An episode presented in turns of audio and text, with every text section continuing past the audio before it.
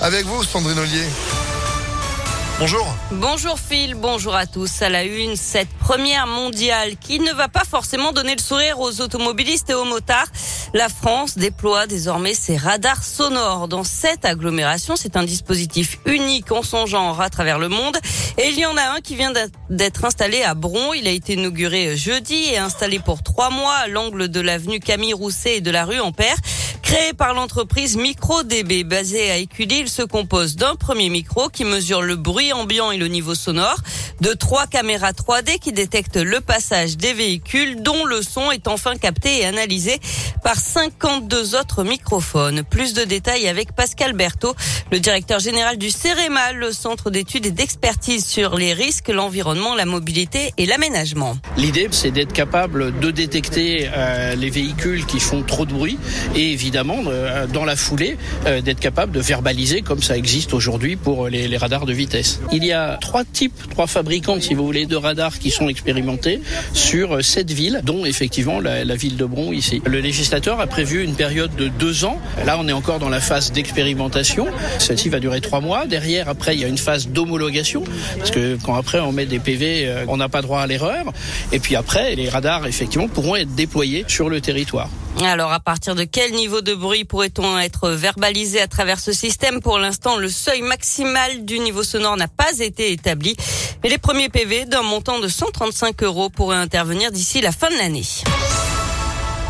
Dans l'actualité également, les suites de l'incendie dans un entrepôt de Saint-Priest hier. 700 mètres carrés sont partis en fumée pour des raisons encore inconnues. Les pompiers sont restés sur place toute la nuit en observation.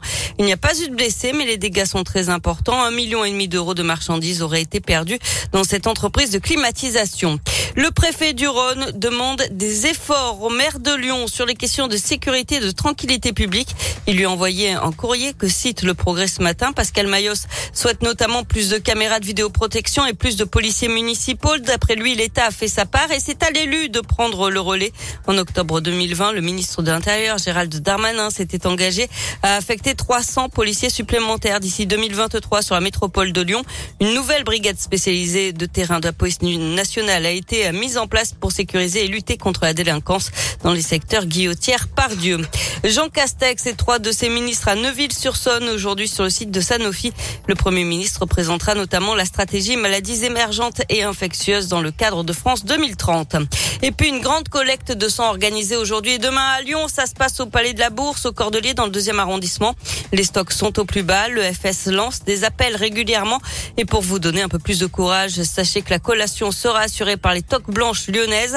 Attention, le pass vaccinal est obligatoire pour entrer au Palais de la Bourse et la collecte se fait uniquement euh, sur inscription.